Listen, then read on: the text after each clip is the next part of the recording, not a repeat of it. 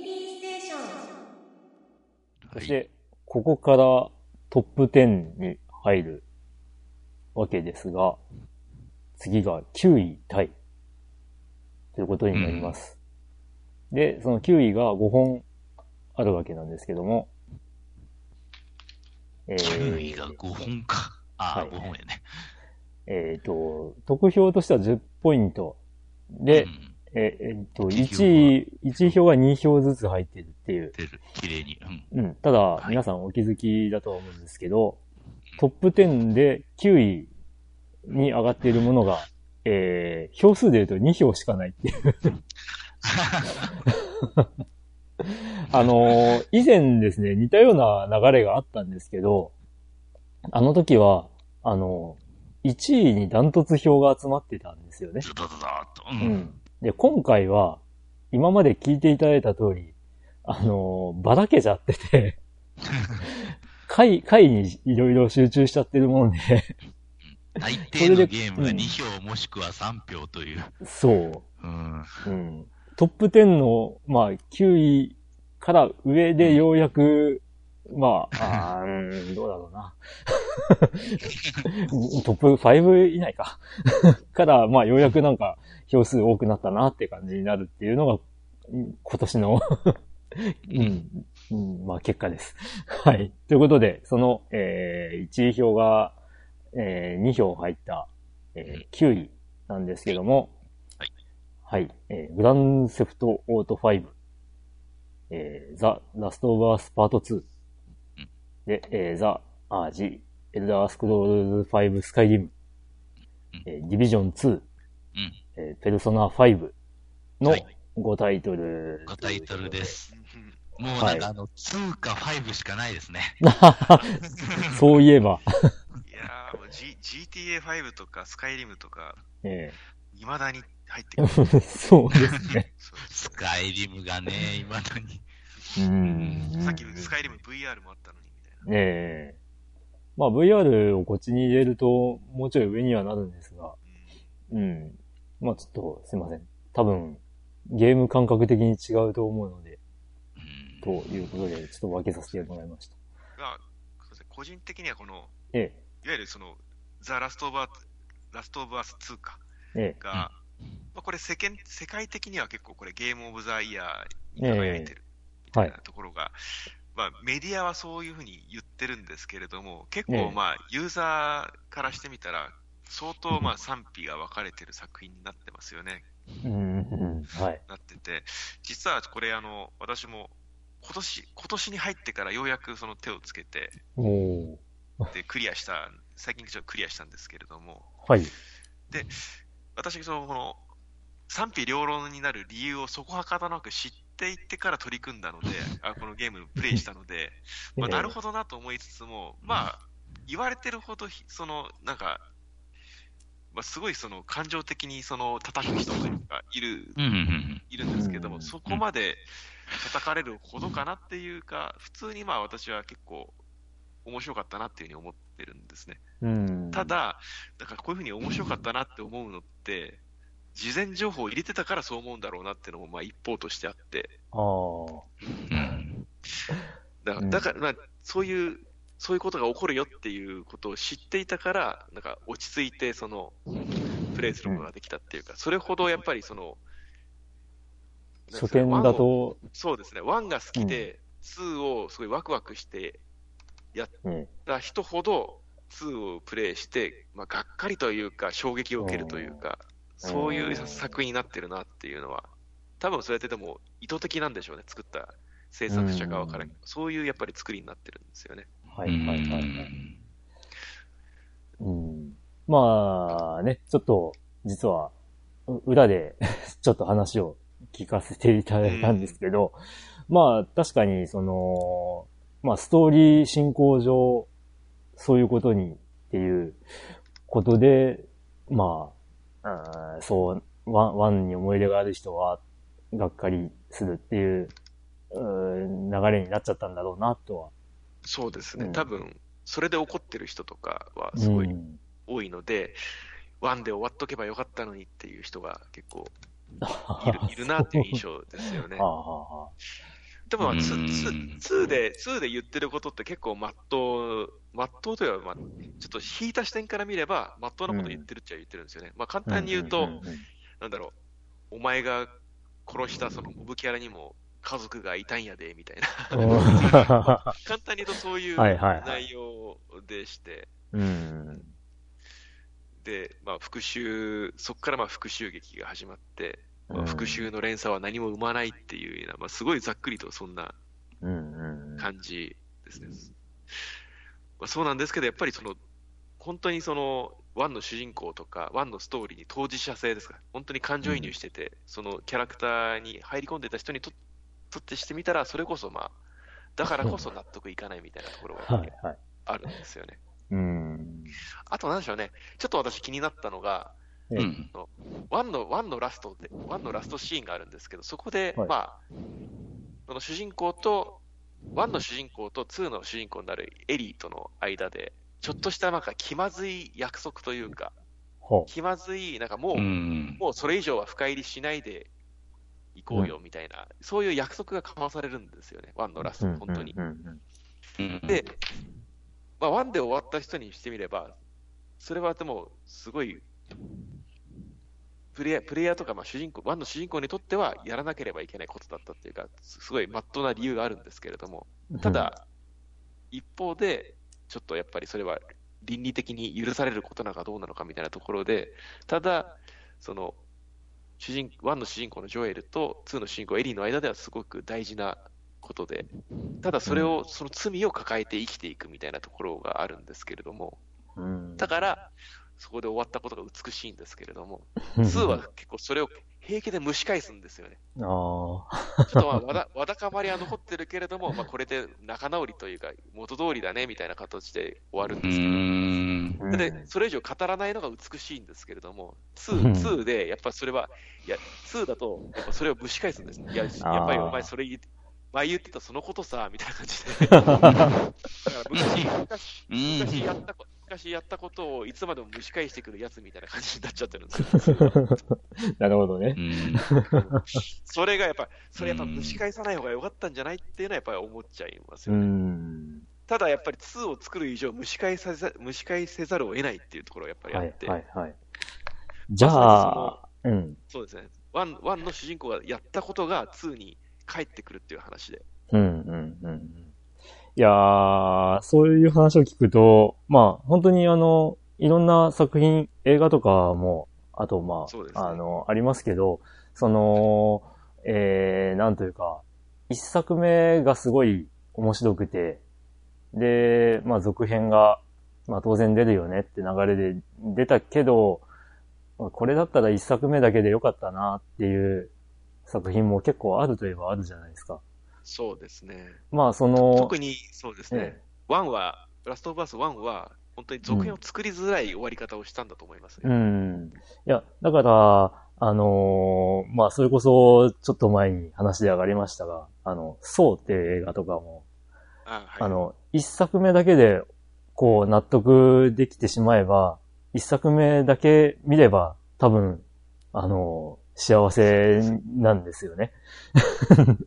で、まあ、続編を見ちゃうと、あの、次々気になって、あの、続編がどんどん出たりとかしちゃってるんですけど、うん。まあ、最終的に、あの、まあ僕、あのシリーズ好きなんですけど、あの、まあ、人にはワンだけ進めたりは したりするんですけど、まあ、うん。まあ、いいいんで、2以降もいいんですけど、ええ2以降はちょ若干その、ギャグっぽくなってくるっていうのはやっぱありますよね。ああ、ま、まあ、そうとも言い切れないんですけど、ただあの、うん。うんあの、続編2とかを見ると、あ、確かに1の時に、あのー語られてないところがあって、そこを語ってんだなとかっていうのはわかるんですけど、あの、そこをあえてその、こう、あの、語らないままでも面白かったっていう話もあるしっていうこと語が、らないからかこそ、そうですね、うん。想像の域が、余地があって、そこが、ええ。そこを、それぞれのそのプレイヤーとか見た人が、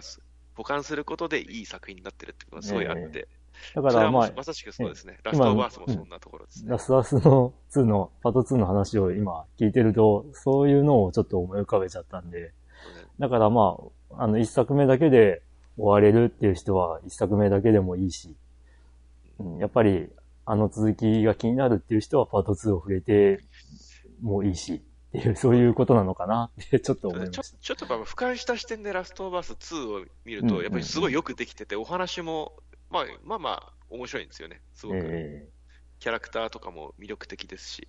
えうんただやっぱ、やっぱそこやっぱ蒸し返すのかっていう 蒸し返すか蒸し返、まあ、続編を作る以上すするしかないんですけど、やっぱり。うん。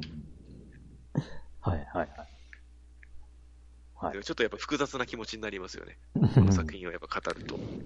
う。うんん。そういうところはやっぱ順位この順位に出てるんじゃないかなと思います。うんうんうんうん。はい。まあ、そうですね。まあ、とはいえ、上位にランクインしているわけなので、そうですよぜひ気にね。なる方いやは、面白いですよ。えああだから、なんだかんだ言いたくなるんですけど、すごい作品だと思います。ー うん。いやラスラストシーンとかも、やっぱええり考えさせられますし、うんラストオーバース2も。はい。まあ、皆までは語らないようにっていう話ですね。ぜひやって、打ちのめされて、はい。他はどうでしょう？まあ、スカイリムはもう語ることはないとして。ないでね。ないね。うん、グラセフシリーズって触れたことないんですよね。どいやう、どうなんでしょう。5。おーこれもだいぶもう今となっては古いいや、もう、ソフトですよねちょっと何年。か忘れましたけど、もう10年ぐらい前の、ですよね。10、まあ、し8、8年くらい前ですかね、まあちょっと忘れましたけど。えーとですね。Xbox 360とプレステ3でも出てるタイトルなんで、うん。えーっと、全然2000世代。うん2013年9月リリースですね。本当にえー8年前か。うん。いやー私も360で遊んだの覚えてますから。はいはいはい。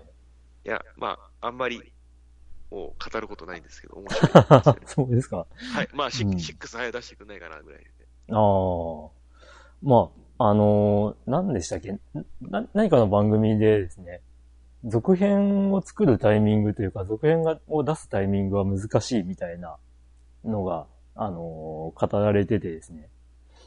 あの、それこそ先ほど、っていうかちょっと前に、あの、ストリートファイターのシリーズで、いそういう話があったんですけど、その、ああいう対戦ものとかって、やっぱり、面白いって言ってやり続ける人はやり続けるじゃないですか。うん。で、そうなると、その、今、それがヒットしてるのに、続編を出すのかっていう葛藤があるらしいんですよね。あーはいはい。うん。で。あの、その流れで言うと、このグラセフ5って、もう、僕が知る限り、ほんとずっと遊んでる人ずっと遊んでるんですよね。そうですね。まあ、オンラインもありますから。ええだから、まあ実際に毒を出すタイミングって、めちゃめちゃ悩んでるのかもしれないですね。うん、そうですね。うんだってあれですよね。PS5 でも GTA5 出るみたいであすから、、うんらしいですよね。そう。まあ、ええグラフィックパワーアップさせてなんでしょうけうん。いやー、ど。いや、でもそうですよねめちゃくちゃ、めちゃくちゃお金かかるでしょうしね。あうんの、新作とかも。ねえ。映まあ画一本作るところの騒ぎじゃないレベルの。うん。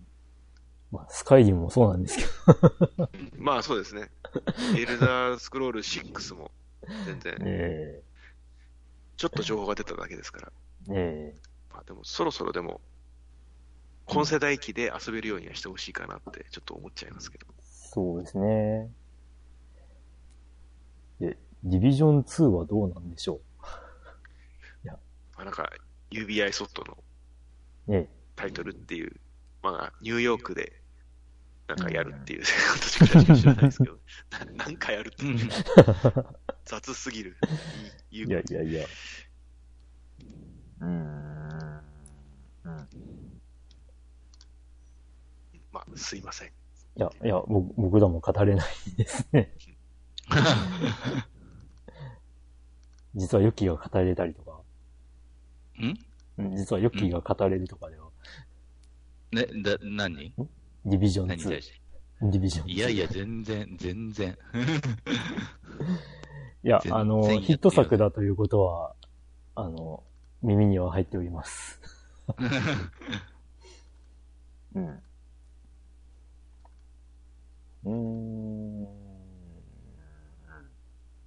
あ、すいません。ちょっと、勉強して、出直します。まあ、ペルソナ5が無印っていうのが、ね、ゴールデンが入らなかったなっていう。うん。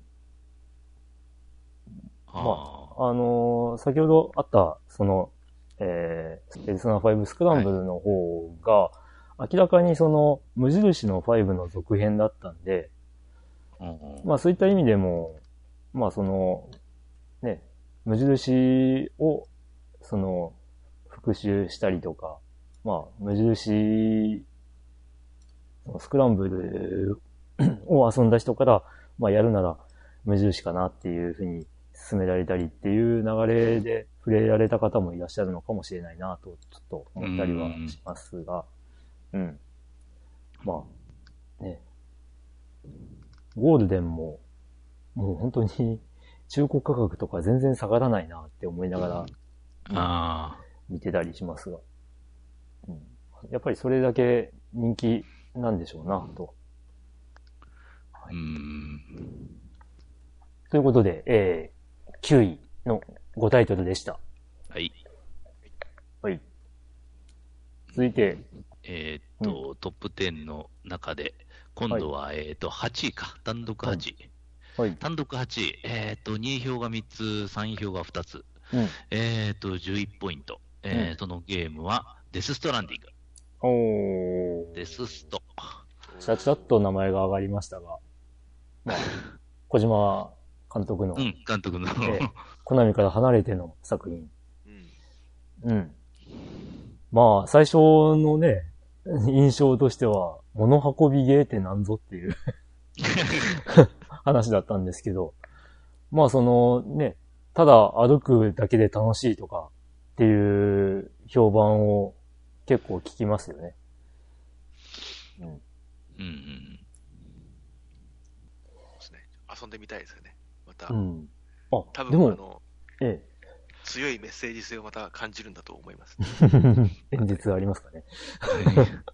あの、今思ったんですけど、いや、はいその、まあ、地球が、その、なんというか、表面上あんまり住むには、こう、適さなくなったんで、うんその拠点を地下とかに作って、で、その拠点間のやりとり、物のやりとりを、その、受け負うような話なわけですよね。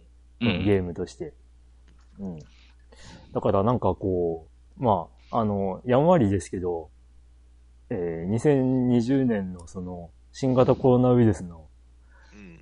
まあ、あ蔓延っていうのに、ちょっと被るというか、被って見える感じもなくもないなと、ちょっと今そんな指摘ありますよね。まあちょっと、小島監督はこのここれを予言したのかみたいな。おー、そんな、そんなことまで。うん。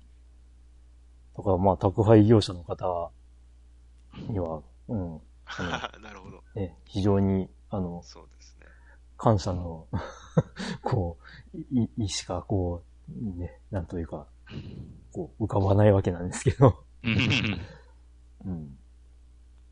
まあ、あの、がっつりとした、その、オンライン要素ではなくて、こう、やんわりとしたオンラインっていうのも、またちょっと、えー、面白いっていう方もいらっしゃいますよね。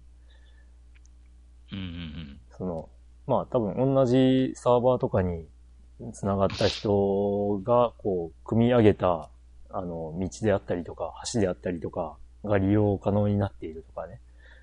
うんうんで、それも、高級的ではなくて、耐久度があって、まあそのうちなくなったりとかするんで、まあそれが便利だったなって思う場合には、自分でまた作ったりとかする必要があったりっていう。うん。まあなかなか、こう、やっぱりこれも今までになかったようなゲームかなとは思いますね。ねとは言っても、その、よくよく考えると、ロープレ、RPG、もう、昔ながらのローロープレって、お使いゲーだったから、それに似てるといえば似てるのかなとも思ったりはするんですけど、お使い、まあそうですね。うん。うん。これ持ってあっちに行って、そこでまた何かもらってあっちに行って、みたいな、そううん、うん、いう。うん、ちょっと気になるのが、これからんデス・ストランディング2的なものを作るのか、それとも全くの新作を作るのかってところは気になりますよね。あー。まあ、ただ個人、個人的には、あんまりそのうん、続編を作り続けない方が、なんかいいんじゃないかなと思ううんですけどね。ん。うん、うん。まあデ、ス・これストラン、ディングはまあ面白かったけれども、うん。違うまたゲーム性の作品を見たいなと思います。うん。でも、これ、これ、続編とか作るの難しそうな内容だった気がするんでああ、すよ。そうなんですね。うん。なおのことじゃ、もえ。う、まそうですね。次、次新しいええ、次行きましょう。新しいものを、あの、出してほしいですね。そうですね。はい小島監督の場合は、なんかそういう方がいいような気がしますね。う。うんまあ、今まではやっぱり、うん、メタルギアばっかりだったんで。うんえうえんそうね。はい。はい。というデス、デスストランディングでした。はい。えー、じゃあ次が、えっ、と、単独の7位ですね。はい。えっ、と、1票が1つ、2票が2つの11ポイント。うんああ、こっちの方が、ええ、あの、11 7ポイン票がトだけど、入ってるので。うん、はい。上だということですね。で、7位、はいえー桃太郎電鉄、昭和、平成、令和無定番。はい。うんめっちゃ売れてますよね、これ。あれですよね。桃鉄史上一番売れてる、一番売れた桃鉄になってるんでしたっけ？はい、はい、はい、はい。ほう、ほその、うんえー、12月に出たんでしたっけね ?11 月でしたっけ？まあ、とにかく、あの、うん割と、その、2020年の終わり頃に発売されて、で、まあ、スイッチ人気もあるのかもしれないけど、スイッチ、まあ、売り上げ、ソフト売り上げのパッケージ版ではもう、もうずっと1位をう。うん。走ってるみたいな、そんな印象が1ヶ月以上続いたっていう、うん。すごい売れ方をしてたんですが。うんまあそうですね、もう、あの、結局、あの、モノポリーみたいなのを、その日本のうん地図と、あのね、鉄道に当てはめたとうんいうような、うん。まあ、はじ初めて、そうですね、桃鉄も結構ブランクあった時期もあったんで、しばらく発売で。はいはいえーはい。初め初めて桃鉄遊んだ、まあ、ちっちゃな子とかもいるんでしょうね。うん、いるでしょうね。だから、だから初めてその面白さに、面白さを知って爆発的に伸びたのか。うん、あとはまあ、お親の世代だとまあ桃鉄慣れてる、桃鉄知ってる人も多いと思うので、なんか親子、うん。親子で、まあ、ポケモンみたいなもんですかね。親から子へというか、はい、うんはい、はい。うん。そういうなんか、親子でつながる話題がつながって、それがまあ爆発的な売り上げに伸びたのかなというふうに思いますけど、うん。実はあの私もあのこのこれ買ってないんですけど、スイッチ版は。はい、あのはい。PC エンジンミニで、スはい。ーパー桃太郎電鉄2が入ってたので、うん。うえーん。まあ、桃鉄がいろ、まあ、今話題になってるんで、その元祖というか、昔の桃鉄やってみようかってことで、あのええ子供たちと、子供2人いるんですけど、子はい供たちとやってみたんですね。はい。そしたら見事に雰囲気が険悪になっちゃって、ああ、すごい空気悪くて、もう2人とも泣き出しちゃって、いやちょっとややめようかなって。ちょっと2人にはまだもうちょっと早かったかなって思う。あーちょっとね、まあ、やりようによってはいろいろ、えまあ楽楽しいゲームなんですけど、本当にもう、友情どころか、あの家族家庭も崩壊するかなって。え崩壊するゲーム。まあ、この前気になったのが、その、桃鉄っちゅうわけでもないんでしょうけど、あの、あるツイートでですね、デビルカードって桃鉄だけだと思ってたのに実在するんだなっていうツイートがあって、なんかと見たら、それは T カードなんですけれども、その T カードのその絵柄が、その某映画の、えー某なんとか町のプなんとかとかいう、えーあのーまあ、うんアニメ映画ですよね、これ。うんうんうんそしたら、この、この米印で書いてるのが、この応援型カードで貯まった T ポイントは、すべて自動的に引き落としされますって書いてある。うん何これって。本当デビルカードさしくデビルカードですね。まさしくその、デビルカードをうちの娘が当てちゃって、ずっと泣い 泣いてました、ね。ああ。うん。まあ、あれですね。あれを機にちょっと、金融教育がなされるかもしれないですね。クレジット、クレジットカード使いすぎちゃいけないよみたいな、うんそういうのはちょっと教えられるかもしれないです。うん物件を買い占めて、ちょっと2倍の効果を狙っていこうとか。はい。まあ、個人的にはですけど、今までとそのデザインがガラッと変わってしまったのが、ちょっと残念な気持ちにはなるんですけどそうです。ね。ざ残念だけれども、うん。まあ、新しく来た人には関係ないっちゃ関係ないので。まあまあ、うんそうなんですよね。そりゃ、過去の桃鉄はね、知ってると。まあ、確か昔、前のデザインも可愛かったですけどね。はい前うん。まあ、あの、初代のファミコンの頃からね、やってるのは、うん えー、3DS の頃からだいぶ変わってきたのかな？う。うんん。うん。うん。うん。うん。まあなんかすごい、あれですね。ちょっと、台所事情的な、結構、うん、まあまあ、話をそうですね話を。すると、結構いろいろあったみたいですけどね。ハドソイラストそのンですね。元の、その、うん元の桃太郎のイラストレーターさんが、同じ桃鉄の、桃鉄に似たようなゲームの、あるゲームがあって、そっちの、うんそっちのデザインを担当しちゃったから、いろいろあったのかなと。あ怪うん怪しい話をしちゃうと。あ、うんまあでも、今、桃、桃電がこ、桃電じゃない、桃鉄が、ここまで売れるとは思いもしなかったという、まあ、個人的にはですけど。いやー。そうですね。もともと何のキャラクターかもうみんな忘れてますよね。桃桃太郎伝説っていうロールプレイ、うんロールプレイングのキャラクターのはずなんですけど。ー。ね今さ、桃太郎とかいきなりこいつ出てきたの、こいつ何みたいな。ななんで桃太郎が、なんか、すごろくやるんやろうとか、ん思っちゃうんですよね。うんまあ、ダジャレ、最初、まあ、元からダジャレじゃんと思いますけど、ね、まあまあまあ、そうですね。電鉄になって。元は、うん元はダジャレです。はい。まあぜひ、あの、え今回初めてこのゲームを触れたっていう方いたら、過去作も ぜひ 見てみてください。あの、結構シリーズ出てるんでうん、振り返ると面白いかもしれない。はい。うん。はい。個人的にはあれですね、あの、キングボンビーが出る前の桃鉄の私好きなんですよね。おあーちょっとば、はいもう、結構なんでしょう。あんまりその順位が逆転せせずに、うんう。ん。結構、ちまちまと資産を積み上げられるような気がするので、キングボンビーがいないと。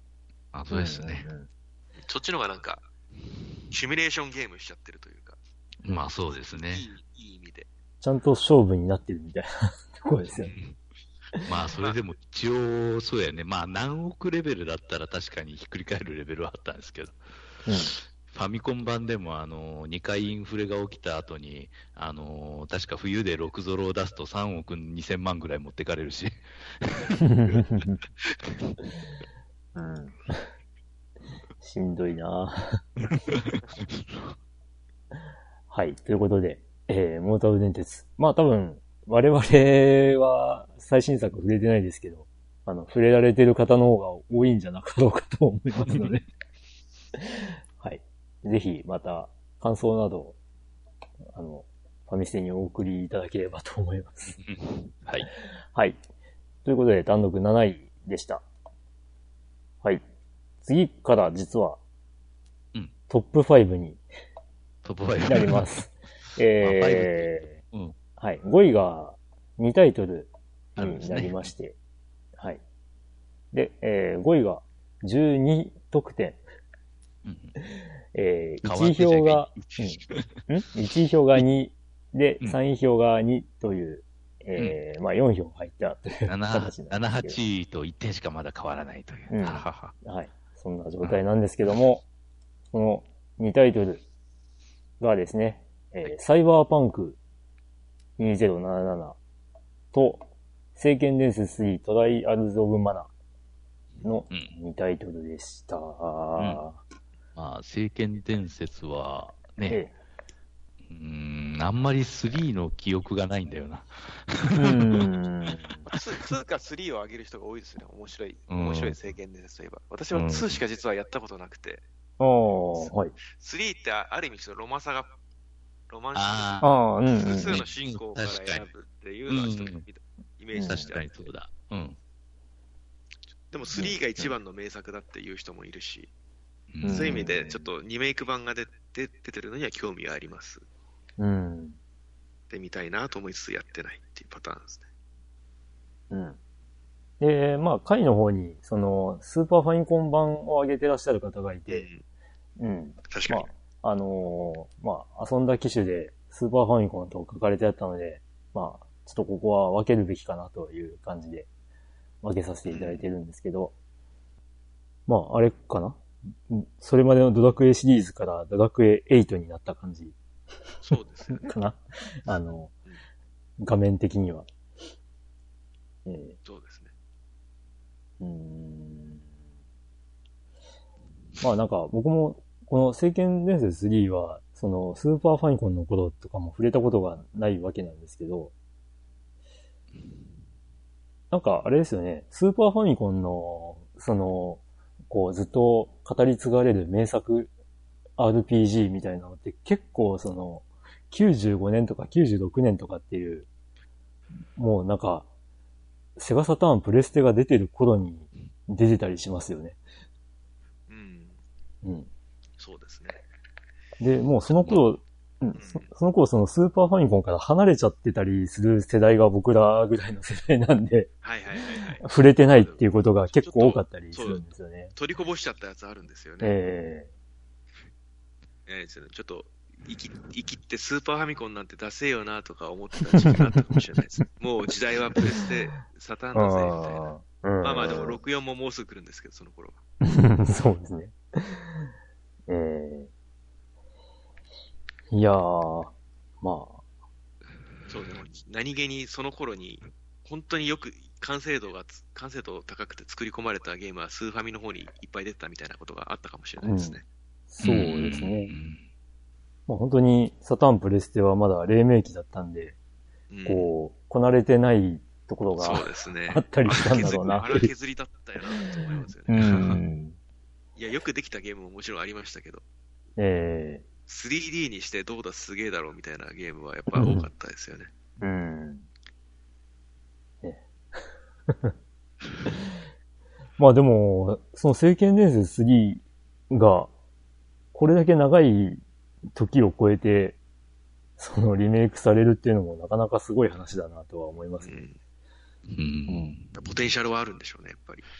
うん。まあ、これも、あのー実は、スーパーファミコン版を手に入れてたりはするので まあ、いずれ触れることになるでしょう。とはいえ、はい。まあ、このトライアトライアルズ・オブ・マナとはまた、感覚は違うと思うので、はい。うん、いずれこちらも触れればと思います。はい。はい。えー、もう一方の方は自分も全然プレイはしないんだけど、なんかその発売当初からなんか、うんあの表現がうんたらかんたらとかそういう話はよく聞いたんですけど。いや、サイバーパンクは、もううんはっきり言っても2020年の中では一番の大型タイトルでした。一番期待されてたうん。タイトルです。世界的にはもうなんでしょう。もう世界で歴史上一番期待されたタイトルかもしれないぐらいなうん、そうですね。盛り上がり方で言ったら。ええまあ、延期もあって、そうですね。で、その期待がどんどんどんどん膨らんでっていうところで、で、うん。まあ、一回発売直前に延期になったりとかもうんですです。してたんで。で、うん、まだかよ、みたいなところもあり、ありで出たのが、ちょっとっていう、ちょっと、うん。い。や、ちょっと、ちょっと私もめっちゃ期待してたんで、本当発売したらやるぐらいのすぐ遊ぶみたいな勢いでええ。読んでたんですけれども、やっぱはい。り延期に延期を重ねて、ちょっとタイミング逃しちゃったかなとかあうんったりとか、あとは、なんでしょうね、私ちょっと Xbox シリーズ X ではい、遊ぼうとしていて、はい、はい。ただ、ただ、その、アナウンスで、それ用には、新ハード用には最適化されてない状態で出ますよっていう、つまりまあ、うん。PS4 とか Xbox One 版として出るっていうことで、若干その、そういうこともあってテンションも下がってたんですよね、若干。うんだからうんで、いざ発売されて蓋を開けたら、やっぱちょっとやっぱ、ちょっとどころじゃないか、もう、大炎上。まあ、まともに遊べないっていうようなそうそうですね状況だったんですよね。まともに遊べない。全世代版のその PS4 と Xbox One で遊ぶと、もう、ちょっと、まともに遊べる状態じゃないっていうような。フリーズとか、まあ、ね、シャットダウンとかが多発するっていうことで、まあ、大騒ぎですよね。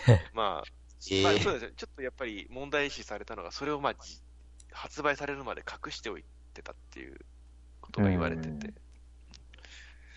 まあ、それで、まあ、プレステ4で買った人には、もうね、返品返金対応っていうことにまでなっちゃいましたし。ええええ物売るってレベルじゃねえぞっていうやつ。まあまあ、そういう、そう言ってる人もいますし。うん まあ、それから結構まあ、見解とか、その、開発元のけ見解とかって、やっぱり、それがやっぱりあまりにもこだわりすぎたせいで、あそのあ現その PS4 版とか Xbox One のその全世代機版のことを、全世代機版で動かしたら、どう動くかを考えてなかったみたいな、うん。出なかった。あんあんあんまり気にしてなかったみたいなその話が出てて、ひどい。まいやまああ、あまりにも、いやなんでしょうね、まあちょっと好意的に受け取るんであれば、ちょっとあまりにも志が高すぎて、すげえゲームを作ってやるんだって意気込みがすごすぎて、その、ちょっとスペックの低い環境で動く、その、ことをあんまり考えてなかったっていうことで、そうなっちゃったっていう話らしくて。まあ、その心、その心意気はいいんだけど、みたいな。まあ、延期もそういうことでしょうね、多分。そうですね。うん。多分、そういうことだったと思いますけどね。なんで、だから、スペックの高い、その、ハイエンド PC とか、あの、PS5 とか、Xbox シリーズ X とかで動く分には、そんなにまあ、問題はないらしいんですけど。うん。はあ。なので私もまあ、いや、内容はすごく楽しみにしてて、うん結構その辺の評価は高いんですけど、もうちょっと落ち,、落ち着いてから遊んでみたいなとは思ってますね。うん。ななので、その、まともに遊べる環境で触れられた方には非常に評価が高いゲームそうですね。うんで、まあ、その高すぎた期待で、そういう、その、まともに遊べないっていうのを、の直撃を食らった方にはもう、なんか、2020年中の最大のがっかりゲーみたいになっちゃってるみたいですけど。最大のがっかりねうん。まあ、だから、もう評価が真っ二つというか、最高か最低かみたいな、そんな感じになっちゃってますがで。も売り上げはやっぱ全世界でやっぱ1000万本とか？うん。ああ、うん。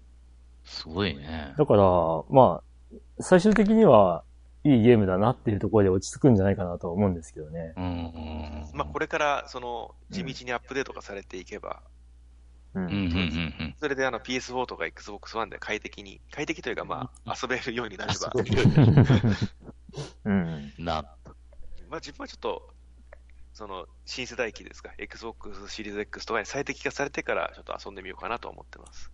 楽しみです。うんなるほど。そうですね。まあ、言ってみれば、まあでも、昔から憧れてたアキラとか、スナッチャーみたいな世界観のゲームを、世界観のものを最新の技術で再現して、はいもう、あの中の主人公になりきれるっていうことですからね。それはなんか、うん男の、俺たちの夢を 具現化したような世界なんですけどね。ええうん まあまあまあ。うん。これも、あの、いずれ機会があれば触りたいゲームだなと 思います。はい。ということで、えー、第5位の2本でした。はい。では、続いて4位はい。ですね。よいえー、こちら、ポイントは19ポイント獲得。うんうん。1位票が2票。で、2位票が3票という入り方になってます。いえー、単独4位は、13騎兵防衛権。ああ、うん。これは、一昨年の暮れの方に出たソフトですね。そうですね。で、自分がプレイしたのは、えーっと、4月から6月になってからという、去年の。うんうんうんうんうんはい。うんあんまり、やっぱりこれもなんかどっちかというとネタバレ厳禁芸かなという。そうね。うん。うんだからこれも結構語れないんだよね。ストーリーに関してはちょっと語れませんね。うん。まあ、あとはそのバトルパートは、うーん、どうかな、あれ。そうですね まあ、バトルパートはなんか無限、一見無限湧きするように、バラバラ出てくる敵を、まあ、うんいかに少ない人数でさばいていくかっていう、あれのゲームかな。うんまあ、そのステージによってまたその目的はちょっと違ったりするんですけど、うん。まあ、あの、なんちゅうか、タワーディフェンス的な要素のゲームですわね、うん。バトルは。うんうん。うんまあ、ね、前回の2位の、えーソフトでしたね。うん。うん。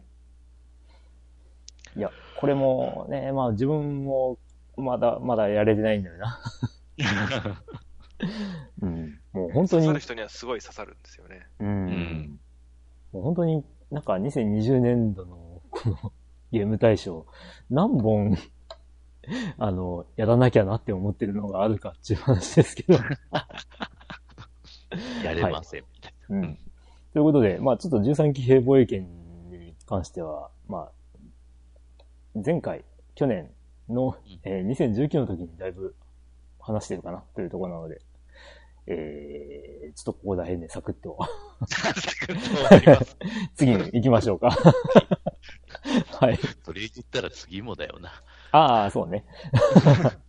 はい。ということで、えー、いよいよトップ3なんですが、はい。えー、単独3位で、えー、ポイントは24ポイント。えー、1位票が3秒、2位票が3秒という入り方になっています。モンスターハンターワールド、うん。えー、アイスボーン含む。えー去年、あー2019の1位うん。ですね。はい。はい。うん。まだ、まだ根強い、根強い人気。うんと取るか破れると破れるうん。まあ、連覇ならずというところです。と。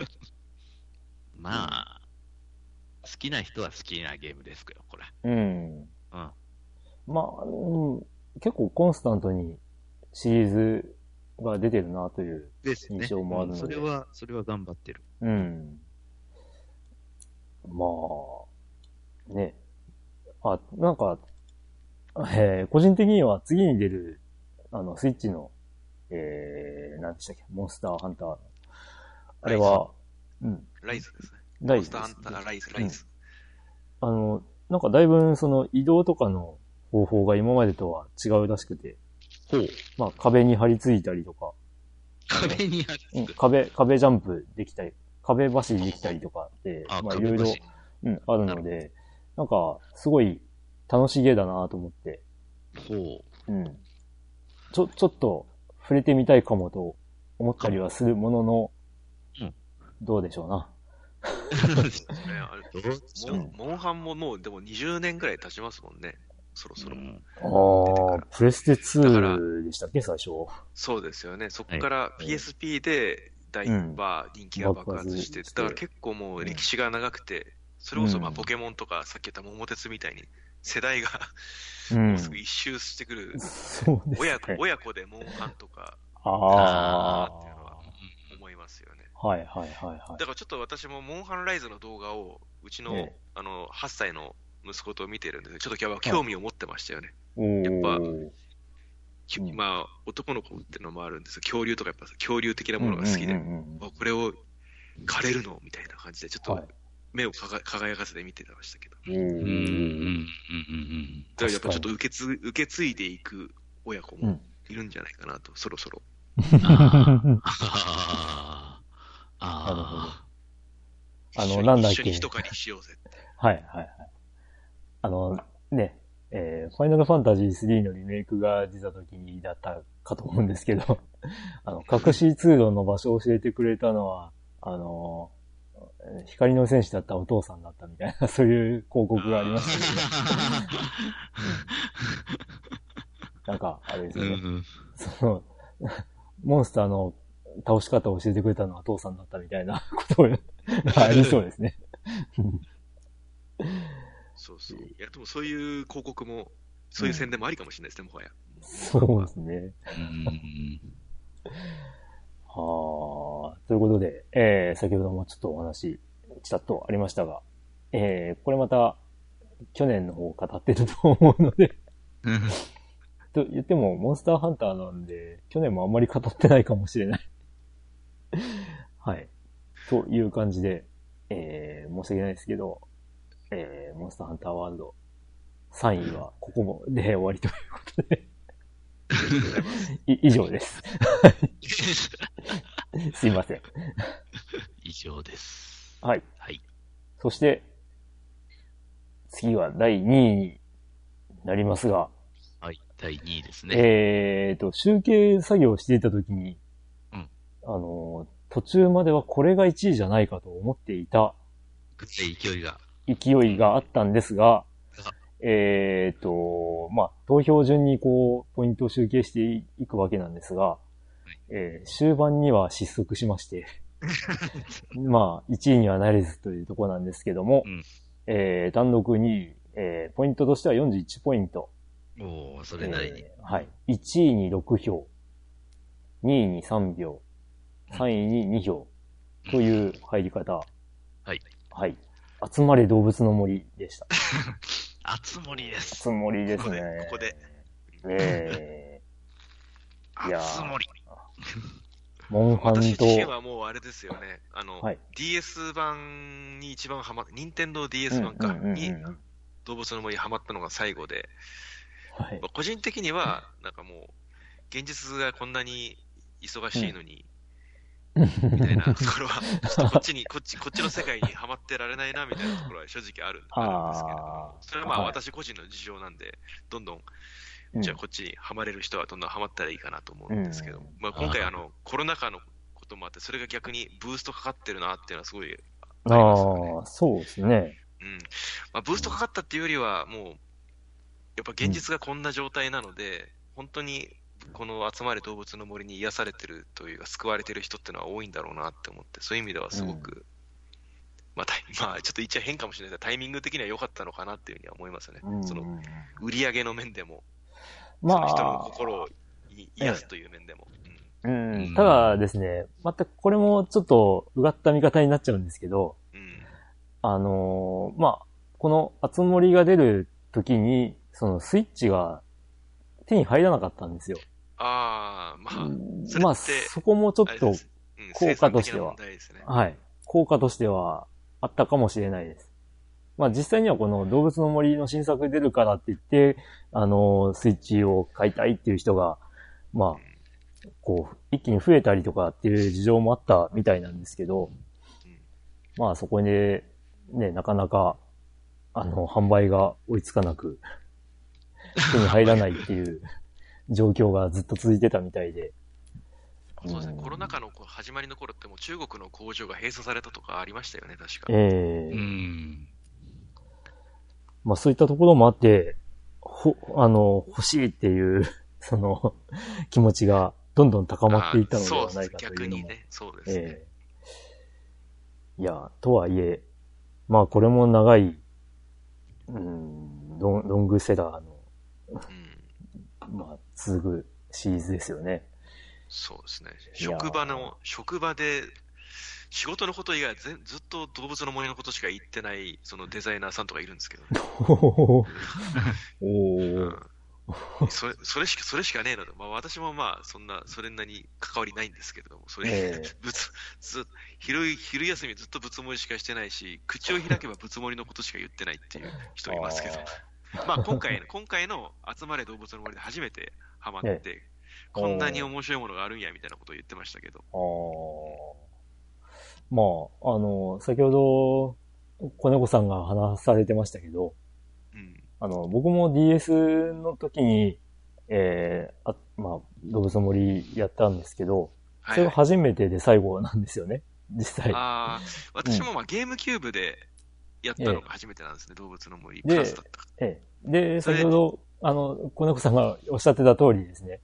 あの、多分ですね、ファミステの初期の頃にら。語ってると思うんですけど、うんあの、現実と、ん現実で仕事で疲れて、で、よ 夜に、その動物の森で別の世界で、その、なんだ、借金を返すための 作業をせにゃあかんのかっていう、そういうことを思ったんですよね。それでうんそれでもうたぬきちが本当に。ええそれで、まあ、正直なところハマれなかったっていうのと、あと、まあ、あの、プレイするのがどうしても夜中とかになっちゃうんで、うんその現実時間とリンクしてるゲームが遊びにくいっていう、うですね状況でもあったんで。始めたらいつも夜っていう。ええりますうん。いや、でも、ええそそのゲームの中で借金抱えてっていうのが嫌な人もいれば、まあ、動物たちとの そのコミュニケーションに癒されるって人もいるんで、まあ、そこはまあええ。表裏一体なんでしょうけど、まあ人人それぞれってとこあるんでしょうけど、ええ。やっぱりちょっと私は、うん、セカンドライフ的なものはちょっとああんまり、そそうですね。それだったらそのファファーストライフの方をちょっと頑張りたいなってちょっとええ。思う。まあ、だからその辺が、あの、MMORPG とかも近いものがあってですそうそれだからで、FF、うん FF14 とかも自分には多分向いてないのかなとも思っちゃいますし。うん、そこ、そこなんですよね。まあい、や、でも、ええそれだけ、あ、これだけ楽しめるってことはみんなまだ、まあちょっとうん変な言い方かもしれないですけど、気持ちに余裕があるのかなっていいことだと思います。は はい。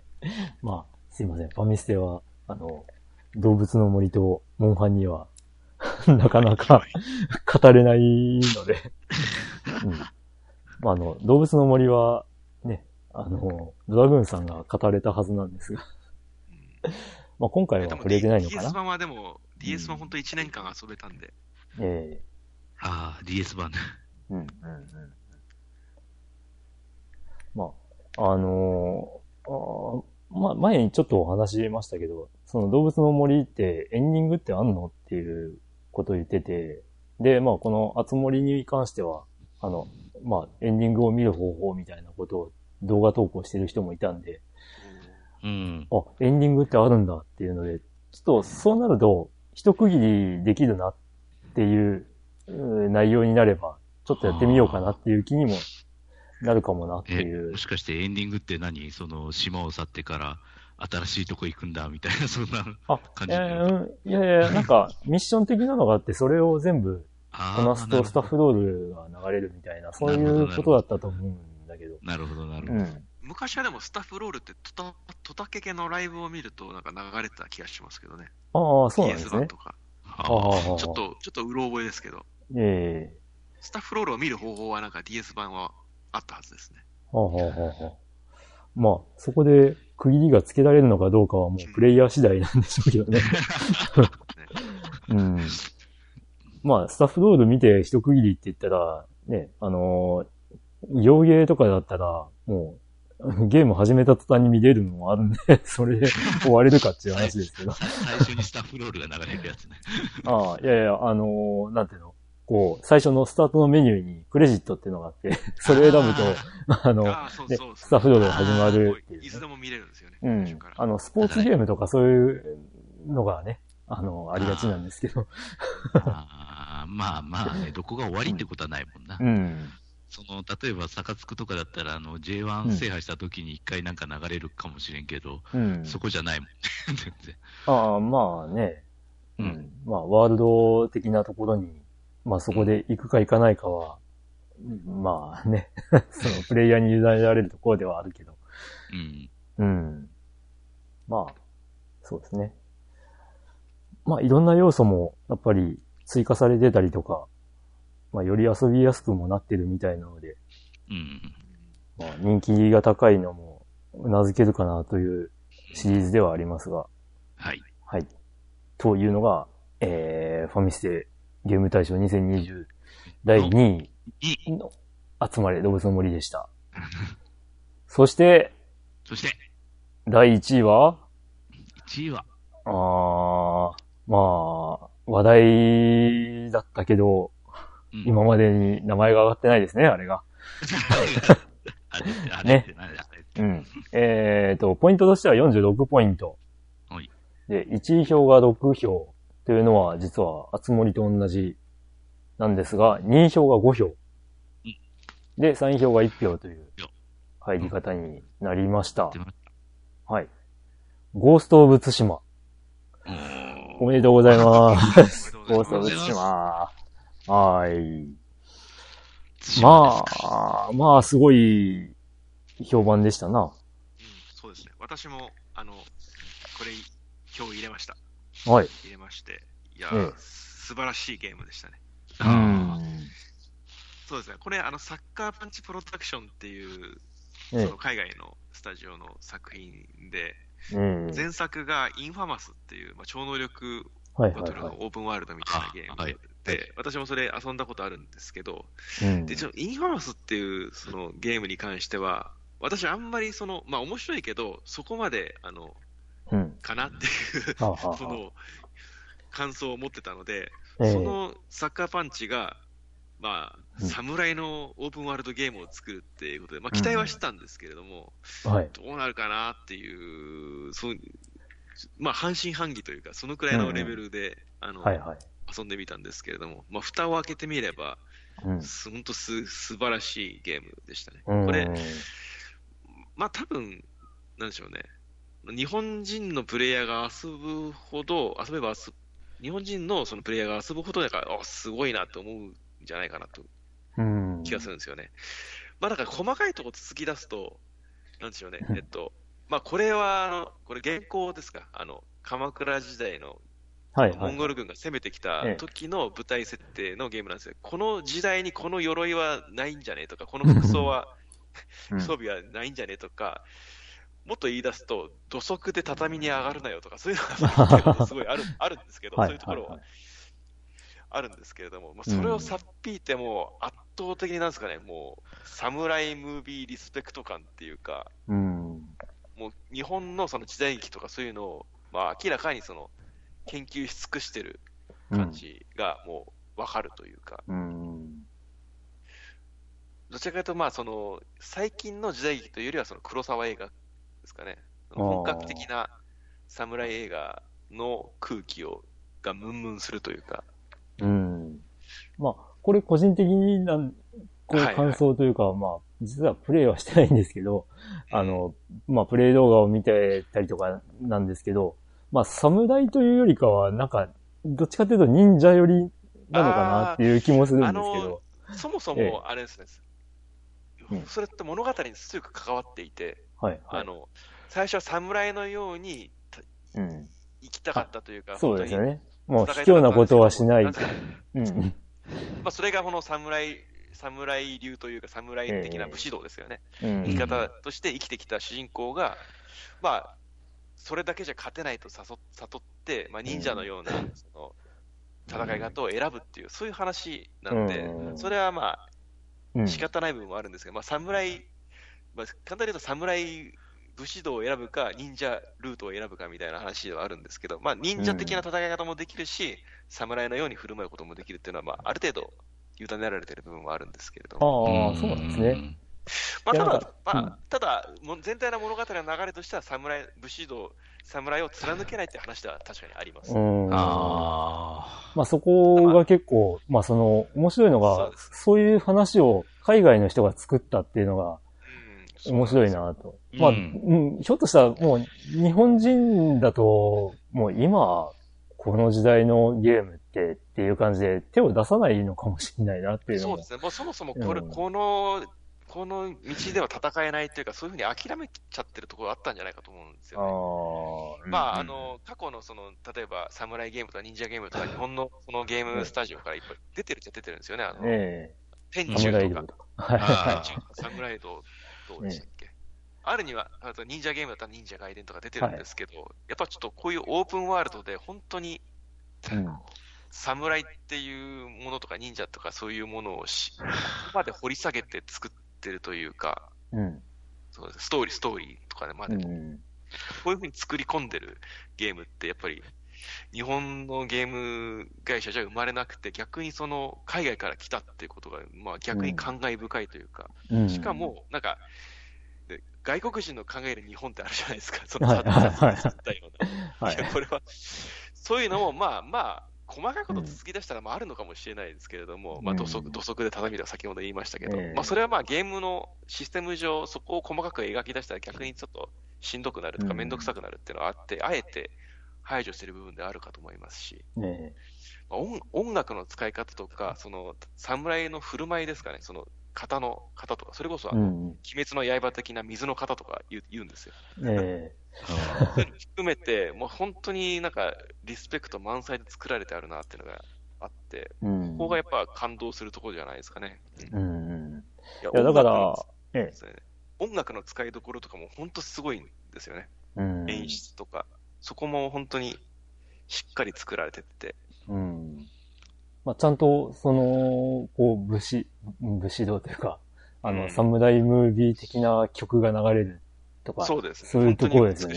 そうですね。うん。で、まあ、まあ、そ あの、まあ、以前映画とかで、その、なんですかね、えっ、と、なんでこの映画が日本人で作れなかったんだ、みたいなのと似たような感じで、あの、ねゴースト・オブ・ツシマも、なんでこれ日本人が作れなかったのみたいにいう声があったんですけど、さっき話した通り、日本人だからこそ、まあ、作る、もうそもそも作るっていう発想がなかったかもしれないなと思うと。そう、そうですね。うん。まあまあ、よくぞやってくれたっていう。そうですねうん。過去に天中とか出てたんだけど、まあ、そこまでの、まあ、うん。超絶大ヒットとかずっとシリーズ化していくまではうんい。けなかったっていうか、そうですね、あったので、今ここで、これが出てきたってことが。で、多分、世界的にヒットしたんで、ゴースト・オブ・ツシマは、多分続編も、続編というか、まあ、系統作が出てくるんじゃないかなという。まあもう新規スタッフ募集してるみたいですしね。日本のゲームを作るぞって言って、また、日本が舞台のゲームを作るぞってことで、今、うん。サッカーパンチはスタッフ募集してたので、それまあ、ゴはースト・オブオブ・ツシマ2とかいう名前にはならないような気がしますけど、うん多。分似たような系統作は出るんじゃないかな。そこもまあ期待ですよね。信長の野望的な、なんか、まあそうです。あの、時代が変わって、そうですね、うん戦国時代とか、え今度織田信長が出てくるような話になるかもしれないです。えうん。もう名もない、その、ね、えー足軽が活躍みたいな、そういう話とかも、まそうですね。あ、考えられそうですよね。うん。本当にそのアートディレクションっていうんですかね、世界世界の見せ方とか、あのうん。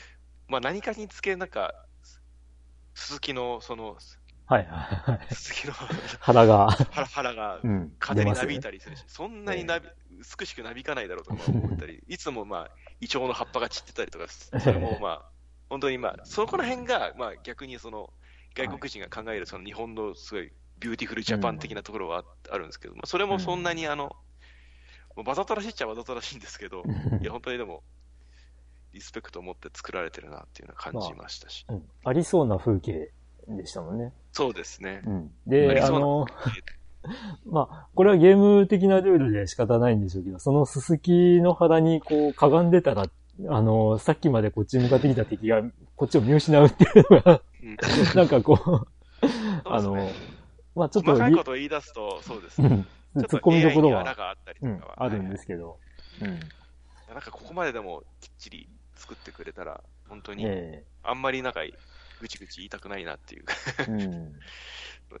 そうですね、ストーリーとかも本当に、結構やっぱ感動的、ストーリーをやっぱり評価してるプレイヤーさん、うん海外問わ、国内、海外問わずいて、はいストーリーも感動的でしたね。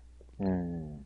あの、季節感が、確か終盤雪とかが降ってたと思うんですけど、いや、でもこれ、あれですよ、き舞台がだんだん北の方に移っていくから、うん雪が。うん。まあ、だから多分無理なく、その、話を進めていくと、そういう季節がじわじわ移り変わっていく。まあ大体、あの、秋ぐらいからそうですのね。印象があるんですけど、あの、まあさっき言ってた、海外の人が見る日本感っそうですね。ていうのが、あの、えっ、と、割と近年出たゲームで、まあ V ラリー4っていうゲームがあるんですけど、はい。それが、あーはい日本のステージがあるんですけど、はいはい。あの、日本のステージで、1コース走り終わるまでに桜がふ、こう、桜吹雪があって、ひまわりが咲いてて、あの、か、楓の紅葉があってみたいな、そういう、もう、ものの数分の間に季節が、こう、四季が巡ってしまうみたいな、えーそういうことを描いていたりとか、まあ、ねするゲームもあるんで、まあそういうとこから見るとよっぽど、まあすごい季節感統一してていいなとは思いますねそうです。ね。そ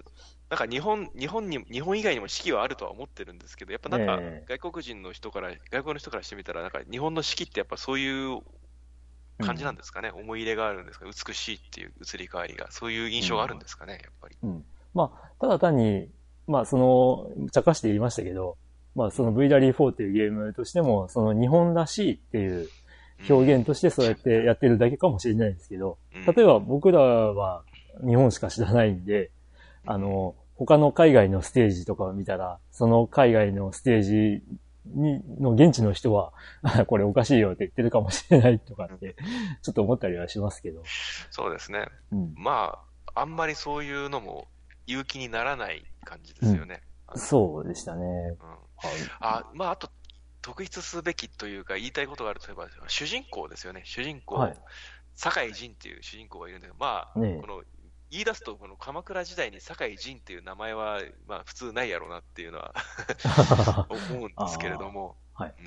まあ、この、このキャラクターって、まあ、これもまあ、明らかにまあ日本のゲーム会社じゃ作れないキャラクターに思えうんですよね。まあ、まずはい、あんまイケメンじゃないっていう。うんまあ、言ってしまえば、ちょっとこ小汚い感じで。そうですね。まあ、どちらかというと、なんかサブキャラっぽい顔をしてるんですよね。一うん一見してイケメンじゃなくて、ちょっとまあ小柄で、顔もし、顔もシュッとしてなくて、そのちょっと四角い顔をしてて、あちょっと日本人、日本、日本人らしい日本人顔をしてるっていうか。ええそうですね。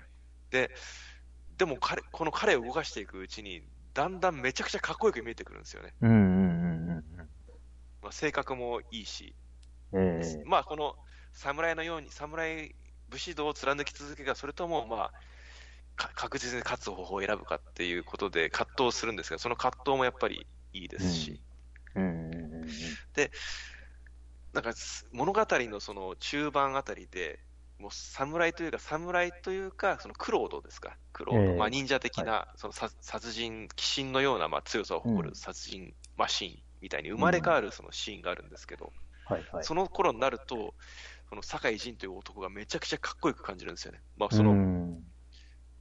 本当にまあ、鬼神のような強さを発揮するようなシーンが出てくるんですけれども、うん。その頃にはもう、こっちもなんかもう喝采を送りたくなるような、そのかっこよさというか、うんうんで、まあその酒井。うん。その酒井仁の、その、こう、まあ、なんというか、生き方の移り変わりみたいなのは、プレイヤーだから、ずっと付きっきりで見てるんで、うんわかるんですけど、で、あの、まあ、多分下手なゲームとかだったら、そこを、その、周りも、すぐに、こう、なんていうか、受け入れたりとかしそうなんですけど、このゲームすごいところは、一番理解してほしい人に理解してもらえないっていうはいはいはい。展開になってるのが、そこが本当ストーリー。すげえなっていう。ええいやー。こういう、そういう、こういう描き方がやっぱちょっと成熟してるなってちょっと思っちゃいますよね。うん、あの海外、まあ洋芸、洋芸の、まあ、ある意味美点の一つというか、え善善悪がはっきりしてないですよね。えうんうんうん意外とその、この手のその日本の忍者、忍者侍ゲームっていうのは、まあ、え良くも悪くも敵味方がはっきりしてるってえいう。そうですね。もう悪大感がいてみたいな。そうそうそう。そういうあその典型的な、うんそう時代劇なイメージですよね。ええそのテレビでやってた時代劇の。はい。多分やっぱりそういう語り方はしないっていうところがやっぱりそのいいいいなと思いますよね。うん、その、その、そうですね、一番のその、た一番のメンター的なそのうん。役割の人との対立があるっていうか、うん。それが最最後の、最物語のラスト、うんラストに集約されていくってところがやっぱいいですよね。そうですね。うんいやーもう、あのーまあ、正直なところ、あの、プレイ動画で全部見見てしまったんですけどあの、これ自分でやったら、メンタルやられるなって思いましたね。ああ、うんうんうん。まあ、そう、うんそうですね。体験したいけど、うん、怖いなって思ったりしますけど。うん。えっと、そういそうですね。そういうのをやっぱりじ実際コントローラーを持って体験できるところがやっぱり映画とゲームの違いであり、だからこそ語れる作品で、それをやっぱりこの日本を舞台にした侍を題材としたゲームでやってくれたっていうのがやっぱ、本当嬉しいですよね。はい。いや、まあ、多分今回、やっぱ、ただ実際のそのゲーム、ゲームシステムさえ見ると、めっちゃ特別なオープンワールドゲームじゃないと思うんですよね。ああ、まあそうですね。よく、よくあるようなう。ただ、やっぱそういう、そういう日本を舞台にして、違うストーリーもエモーショナルな感じでやってくれたことに対して、これだけの評価をしてるんじゃないかなと思いますね、う皆さん。ん。そうですね。まあ、ゆ本当に言われれば、まあ本当に、あの、スカイリムとかと操作というか、うん。できることは、そう違いはないんですよね。あとはまあ、ゼルダのブレスオブザワイルドから影響を受けてるとも言われてますし、はあはあはあ実際そういうところ。ああ。まあ、ということで、もうかなりですね、あの、評判もいいし、うん。まあ、その、変な話、その、プレイ動画とかで見見ただけでも、すげえ、すげえっていう凄さが伝わってくるゲームでもあるので、まあ、これが1位になったのは、非常に納得かなと思います。うん。いやー、まあ、ゴーストブツシマ。もう本当に、えっと、さっきやるのが怖いという話を したんですけど、これまたいつかやりたいなと。そうですね。いや、ええもう、操作はもう爽快感抜群でいいですね。うん。うん。ただ本当に ストーリーがな、ストーリーがもう、いや、だから、やるのをためらうぐらいに、こう結構、あの、なんというか、こ、心に刺さる内容という感じがあるんで。うん。いやいやいや、そ、そこがちょっと怖いなっていう。はい。はい。ということで、こう、今回、えー2020年における、えーファミリーステーションゲーム大賞1位はゴースト・オブ・ツシマうん。でありました。ある意味、順当といえば順当かもしれないですね。うーん。まあそうですね。まあ先ほどもな、まあ話しました。集計の途中では、あつ森か、そうか、あつ森があったかって思いながら集計をしてたんですけど。まあそれが、まあ、あの本当に中盤からその投票がこう、なんていうんですか、年末にかけて一気に増えてきたんですけど、そこにはもう動物の森の名前が出てこなくなり、それで、ゴースト・オブ・ツシマがバンバン増えてきたっていう、そんな印象だったんで。うん。いやー、まあ、こういった結果になりましたが。はい。では、トップ10をちょっとおさらいしましょはい。う。はい。えー、トップ10的に言うと、まあ、上からいいきますかね。まあ、まあ、1位は先ほどお伝えした通り、ゴースト・オブ・ツシマ。まあはい。2位が集まれ動物の森うん。えー3位がモンスターハンターワールド。うん、4位、13騎兵防衛権。で、5位が2タイトル。えー聖剣伝説3トライアルズ・オブ・マナーと、えーサイバーパンク2077。えーそして7位、モータル電鉄。昭和、平成、令和も定番。で、8位、デス・ストランディング。で、9位が、え5本ありまして、えー、グランセフトオート5、ザ・ラスト・オブ・アス・パート2、で、ジ・エルダー・スクロールズ5、スカイリム、ディビジョン2、ペルソナ5という結果になりました。はい。はい。どうですか？総評的に見て。ん？総評的にはどうですか？総評的。でも、ゴースト・オブ・ツシマが1位っていうのは、個人的にはまあ納得ですね。ええまあ、あの、トップ10は、うん。もう、結構うん、順当なタイトル多いかなというところで。そうですねちょっと離れるとしたら、うん。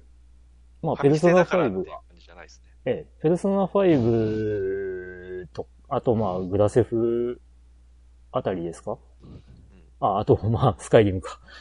このあたりが、まあ、だいぶ前のタイトルが、この辺がファミステっぽいかなとは思います。ええうん。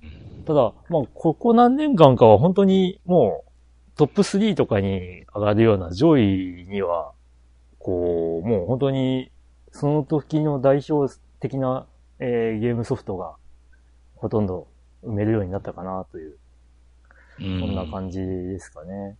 うん。うん。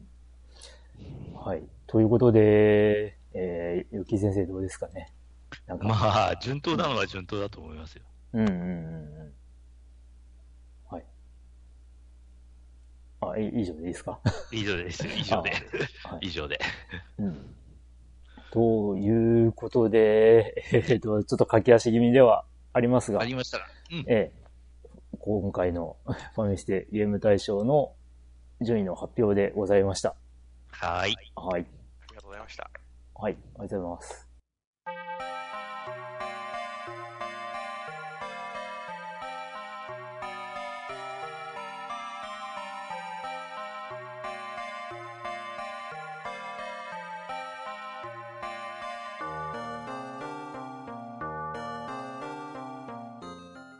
はい。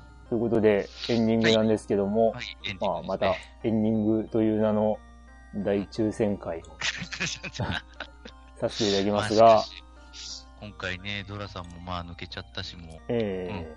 えで、ーちょっといろいろな、あのー自流の中、あのーまあ、えー若干ですが縮小する形を取らせていただきます。はい。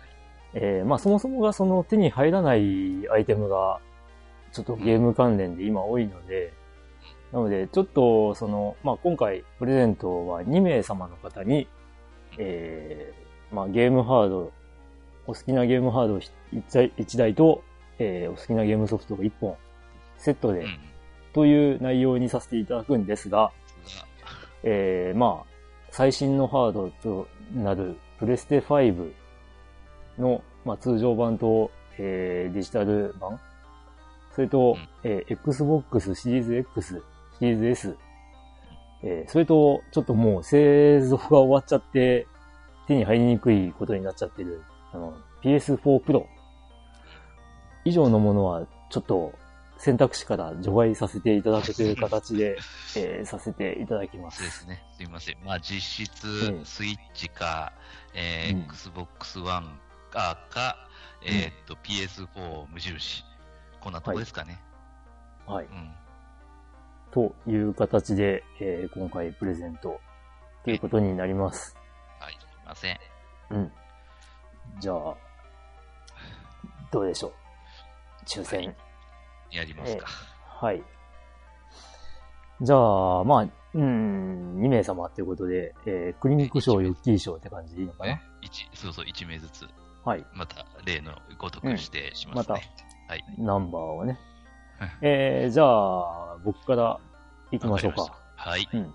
えーっとね、僕も番号をこう振ったんだけど、その、いいただいた中のですね。はい。で、えーっと、実は自分もヨッキーにも番号が振られているので、ああ、俺は、俺も振ってしまった。うん。で、その自分に振っている番号になっているものをあ指定しよう。ーなるほど。えー、自分に振った番号は29です。29番。はい。はい29番は、はい。えっ、と、29番に当たったのはですね、えっ、と、はいバージルさんという方？おー、はい。ですかね。おめでとうごはざいます。い、おめでとうございます。うんええっ、と、バージルさん、ちょっとメールを今確認しようとしてるところなんですが、ちょっとごめんなさい。えっ、と、バージルさん、ババージルさん、バージルさん。えーっと、この方ですね。えー、バージルさん。えーっと、ちょっと、えーコメント一応確認のために読ませていただきます。えーこんにちは、バージルです。7歳です。うん小学校になってお父さんの DS をもらいました。うん他にも Wii U で、えーマリオカートやマリオメーカーをやっています。お父さんとファミリーステーションを聞いています。という方で。ーうん。はい。あの、親子でご投票いただいた方ですね。えっと、親、親はどなたでしょう？えっ、と、次に投票いただいてた方じゃなかったかな。えっ、と、えーえー、ダンテさんああだっ、たと思うダンテとバージル。はい。デビルメイクライのキャラクター。ええですねそうです、そうです。そうです、そうです。確かダンテさんの内容の方にそのようなことを書いていただいてたと思いまあありがたいですね。あ、はい息子さんに当たったという。す。はい。おめでとうございます。仲良くプレイしていただければ。そうですね。はい。はい。じゃあ、とりあえずお一人さんはバージルさんということで。はい。おめでとうございます。はい。おめでとうございます。そしたら、えっ、と、これでちらのお父さんの方に当たったらすごいよね。あすごいすごいね。それはすごい。はいでもいいんだろうか。まあいいや。わかんない。はい。はい。えっ、と、そしたらですね、じゃあ、はいこっちも自分に振っちゃった番号に行きますか。おおはい。えっ、と、自分に振っちゃった番号はですね、うん。54番。54。うんえーと、ちょっと待ってね、探すね。あ、はい。54番。はいネガティブ男子さん。ああ、はいはいはいはい。ありがとうございます。送っていただいてるええ方ですね。そうですね。はい。常連さんと言っていいかもしれない。女性なんですね。はいはいはい。はい。ということで、えー、バージルさんとネガティブ男子さんに、はい。えーゲームハードとゲームソフト。ゲームソフトは10位以内に入っているもので、そうそうしましょうかね。うん、ええしましょうかね。えはい。まあ、その方がわかりやすいでしょうから。はい。ということで、あのーまあ、こちらからですね、えー、ヨッキー先生からですかね。あの、はいはい確認のメールを、えーこの、えー編集が済んだ後に配信後になるはずなんですけど、まあ、送ることになります。はい。はいそれで、えー、まあ、必要事項を返信していただければと思いうんますので、ですね。はい。はい。おめでとうございます。おめでとうございまおめす。でとうございます。はい。で、まあ、この間、あの、ファミステ本編の方でもうちょっとお話ししたんですが、あの、コメント、投票のコメントを読んでいただけたらっていうご意見いただいてたんですが、うんちょっとですね、あの、まあ、こうやって発表するだけでも結構時間がかかってしまって、なっちゃうんあね。の、そういった都合上ですね、ちょっと、あの、お読みすることができなくて申し訳ないんですけど、ええ。まあ、あの、うん。ん何かの場で発表できればいいなとは思うんですけど、ちょっと難しい。一応別枠で。別枠で撮るの大変だった。大変ですね。えまあ、あの、ちゃんと見てますので。うんはい我々は、あの、スタッフは目を通させていただいています。はい。ということなんですけども、はい。今年も、えー、ようやく、肩の荷が降りたという感じですが。いや、もう1月終わりやからね。そうですね。えー、もうあと11ヶ月後には、ね、2021の 応募ですよ。早えな。うん。はい。今年はどうでしょうね。何か。今、今から期待しているソフトとかなんかありますか？あんまり、あんまり。情報を仕入れてない。ああ。あ、あとですね、あの、18金ソフトなので、あの、控えますっていう方がいらっしゃったんですが、あの、ああ途中でもお話ししましたが、えあの、まあ、ありはありです。はい。で、ちょっと直接読むのは、これちょっと良くないかなっていうような、あの、ワードが入っている場合は、ちょっと濁した読み方とかをさせていただく形には、ええ、なるとは思いますが。消そうとか。うん。まあね、同級生2とかね。そういう、まあ、差し支えないタイトルであれば、ねうん全然問題ないとも思いますし、はい。まあ、こち、その辺はこちらで判断しますので、ぜひ、あのまあ、ね、えー、自分もヨッキーも、まあ、18金のゲームをやったことがないわけでもないので、ええ、はい。えーあの、特に古いゲームであればだいぶわかる方なんで。まあね、今年なんか、あれですよね、同級生1がリメイクですし、う。うんん。まあそういったのも入ってもおかしくないかなとは思いますので。まあなかなか今だと難しいかな。ううんん。ね。そういった感じで、えー、また、あの今年も1ヶ月過ぎました。この1ヶ月の間に遊んだゲームソフトも、あのたくさんある方はたくさんあると思いますので、ぜひ、えー、また次回の来年の投票のために、メモとかをしていただければと思います。ね、はい。はい。ということで、えー、まあ、バタバタな感じはありますが、ゲーム大賞発表の回でありました。では、また、また次回あのー通常回に戻りますので、えーうぜひお便りをお送りいただければと思います。はい。はい。ということで、あ、大地五之さん、はい。ありがとうございました。ありがとうございました。非常に長い時間になりましたがあ、、いえいえ、ありがとうございました。まあ、はい大体よ予定通りの時間かな。いえすいません。はい。助かります。ええ、はい。ありがとうございます。はい。ヨキは何かん？言い残したことは？いや、もう今年もよろしくとしか。はい。はい。はい。あ、そうですね。はい。あの、今年入っての収録初でしたから。はい。ええまあぜひ、皆さん今年もよろしくお願いいたしま。よろしくお願いしますということで、えー、以上になります。